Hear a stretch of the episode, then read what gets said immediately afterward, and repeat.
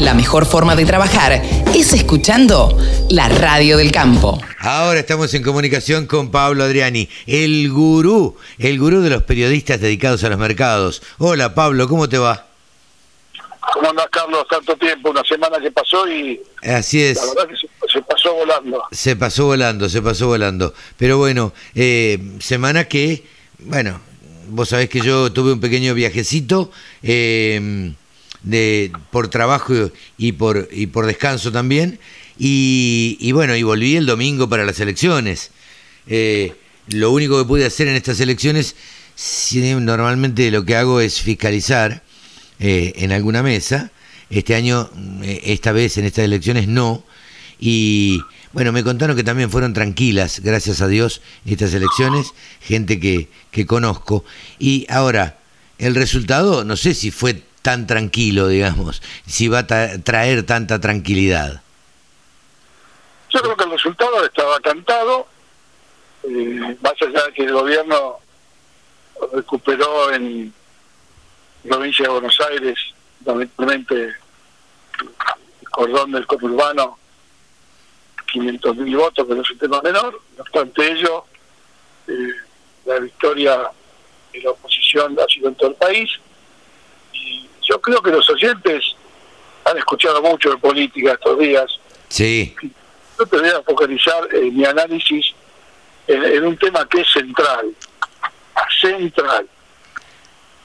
El acuerdo con el Fondo Monetario Internacional. ajá, ¿Por qué digo que es central?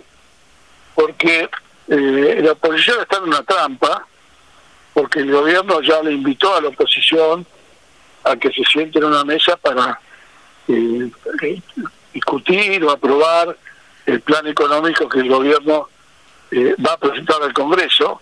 Yo creo que no te olvides que el 10 de diciembre asumen todas las nuevas autoridades de diputados y senadores y, y yo creo que el gobierno quiere llegar antes del 10 de diciembre con un programa económico eh, para poder después negociar con el fondo.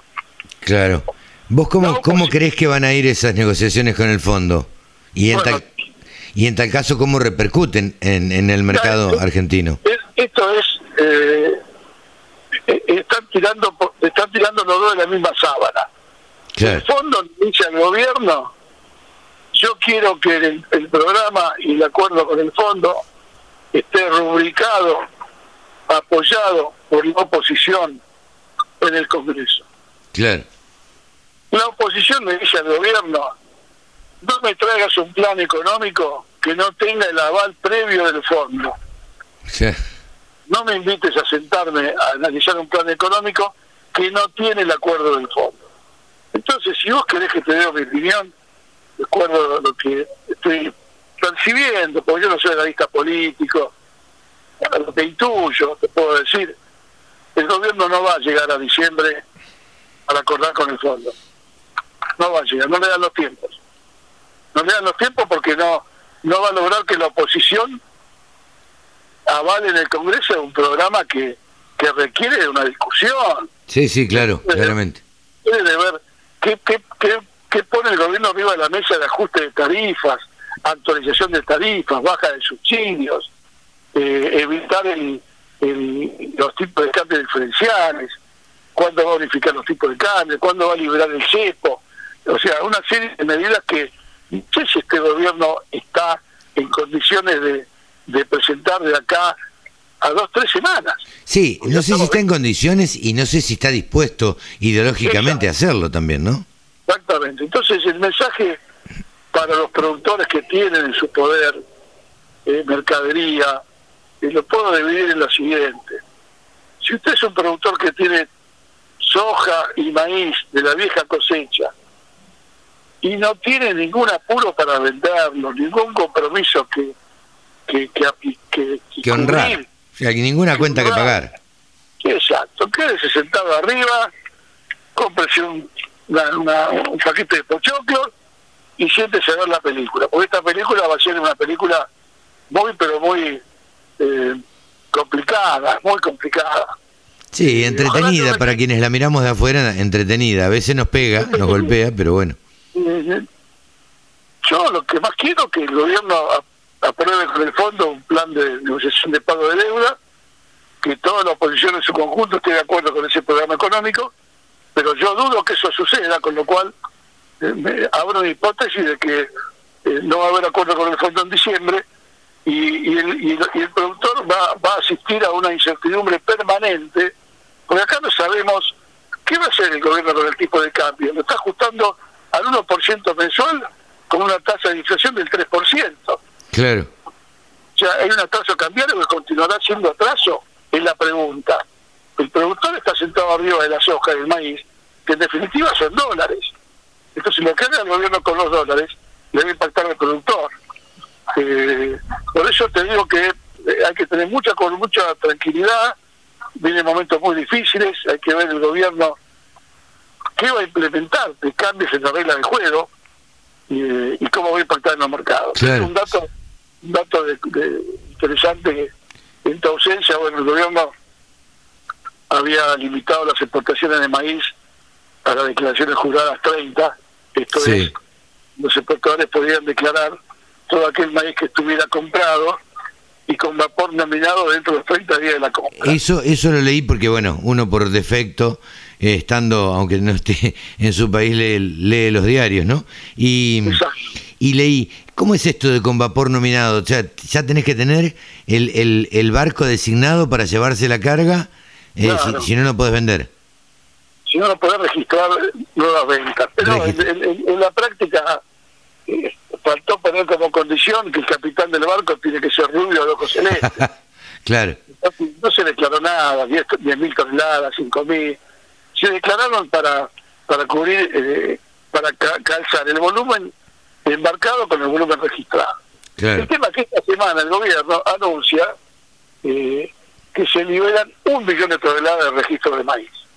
Ajá. ¿Esto es mucho o es poco? Mirá, contra contra 10.000 10 toneladas que se permitía y un millón. Claro, sí, bueno. Importante.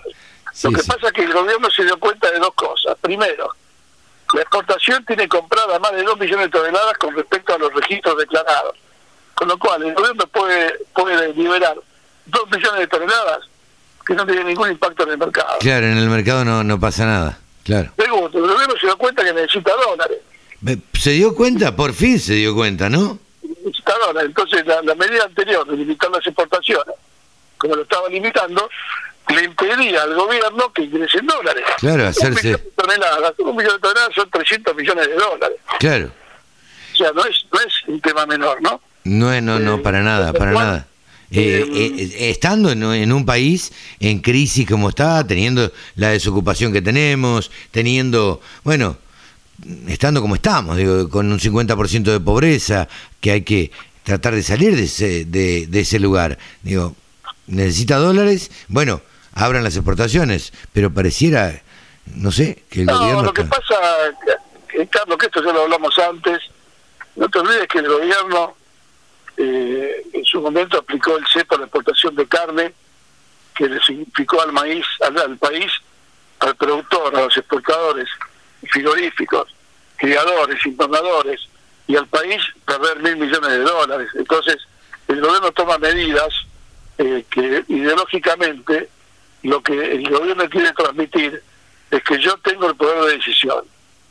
Si eso implica que el gobierno pierde mil millones de dólares, el país pierde mil millones de dólares, al gobierno no le preocupa eso. O sea, es una, es una estrategia de que se pega un tiro en los pies permanentemente. Pero esto parece de locos. Claro, a punto tal que para, este jueves pasado hubo una reunión entre eh, el secretario de Comercio, Feletti. Feletti y, Domínguez. El, ministro de Agricultura Domínguez, y creo que estaba también eh, Guzmán. Ajá. No sé si Guzmán o Curta, si te digo te miento. Porque lo que quieren es limitar más las exportaciones de carne. Entonces, ah, mira. digo la verdad, eh, no, no, no, no, digamos.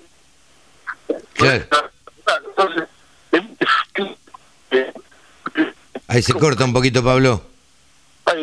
Ahí, ahora sí. Es muy difícil eh, ser productor, empresario en un país como la Argentina. No, no, sin duda. Eh, que, que difícil, seguro. Yo creo que, que eh, el, gobierno necesita dólares, siempre lo necesitó, y el que tiene los dólares es el campo. Claro. Creo que tiene que tener una buena vez el gobierno. El que tiene los dólares es el campo. El brazo ejecutor del productor son los exportadores y la agroindustria. Claro. Son, procesan, exportan y ingresan las divisas. Sí, sí, Por sí. eso te digo que eh, si el gobierno no se ha tenido suerte este año porque se liquidaron más de 10 mil millones de dólares más que el año pasado, que es una cifra extravagante, 10 mil millones de dólares más de ingresos de divisas. El gobierno sabe lo que hizo, hizo asado quemando dólares. Claro. En vez de ponerle leña y carbón, Sí, le sí, ponía dólares, le ponía dólares dólares. para utilizar. Lo quemó, lo quemó y está con las reservas muy justas y nuevamente el ingreso del trigo, el ingreso del maíz y soja viejo puede ser que salve al gobierno de una situación muy pero muy crítica. O sea que en ese sentido yo te diría que el sector sigue siendo el, el pulmotor. Esto es como un, viste, como un enfermo de COVID. Claro. El, ox- el oxígeno lo sigue aportando el campo y la agroindustria y los exportadores.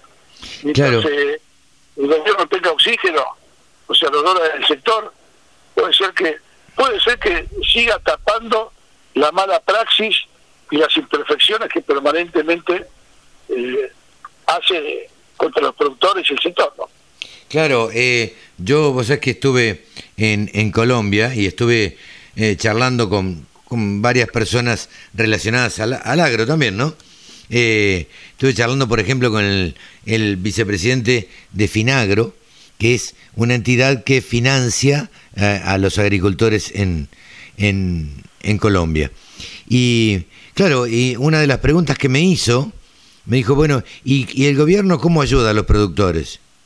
Entonces yo me reí, eh, claro, y le dije, no, no, el gobierno en la Argentina no ayuda a los productores, de ninguna manera. Por el contrario, él le saca plata a los productores. ¿Cómo le saca plata? Sí, claro, a través de retención. Entonces tuve que explicar lo que eran las retenciones o estos, este impuesto a la exportación, digamos. Escúchame, ¿le llegaste a preguntar al, del- al responsable del Finagro a qué tasa le, le entregan plata al gobierno a los productores?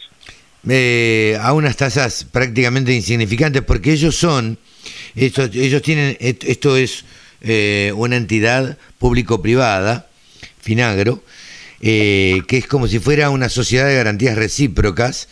El que le presta eh, la plata al productor es el banco, pero el que avala es Finagro. O sea, Finagro le da al banco y el banco le presta este es un sistema medio medio extraño que nosotros Pero no lo- debe ser tasa del 3-4% anual- anual en dólares. eh, totalmente, totalmente. Y tienen pres- eh, préstamos para el que tiene una hectárea, como para que el que está en la sabana, este, y, y- y es, es un ganadero. La ganadería igualmente allá no, no, no, no es muy próspera, pero bueno, este, hay ganadería al fin. Y, pero le, le dan préstamos para todo, para comprarse tres vacas, para ordeñe o para comprarse un toro o para comprar lo que sea. Eh, En cualquier país del mundo, el productor agropecuario, en cualquier país del mundo, es cuidado y respetado. totalmente. Hasta te diría, hasta la misma Rusia, Sí, Ucrania y Kazajstán, el productor agropecuario, más allá de que Rusia ponga aranceles a la exportación de trigo, Porque tiene, tiene discurso muy politizado para que no le suba el precio de los alimentos. Eh, La única excepción es el, eh, es el gobierno ruso con el trigo y un poco con el aceite de girasol también. Pero en definitiva eh, son productores que tienen el apoyo de los gobiernos y tienen líneas de crédito a tasas razonables, accesibles y lógicas para una actividad, actividad de riesgo como es la producción agrícola a cielo abierto. ¿no? Totalmente, totalmente. Me, me extrañó muchísimo y se sorprendían de, de, bueno, cuando uno cuenta la realidad argentina. Pablo, muchísimas gracias como siempre, buen fin de semana y nos estaremos viendo el sábado próximo. Como no, Carlos, un gusto, bienvenido a Argentina de vuelta y bueno, un baño de realidad. no, no ¿no? queda otra, no queda otra, uno no puede vivir de vacaciones. Fuerte Pa- abrazo y buen fin de semana para toda tu audiencia. Igualmente, pasó por los micrófonos de la radio del campo Pablo Adriani, consultor en mercados. El campo es el motor del país. Prende ese motor. Prendete a la radio del campo. Y ahora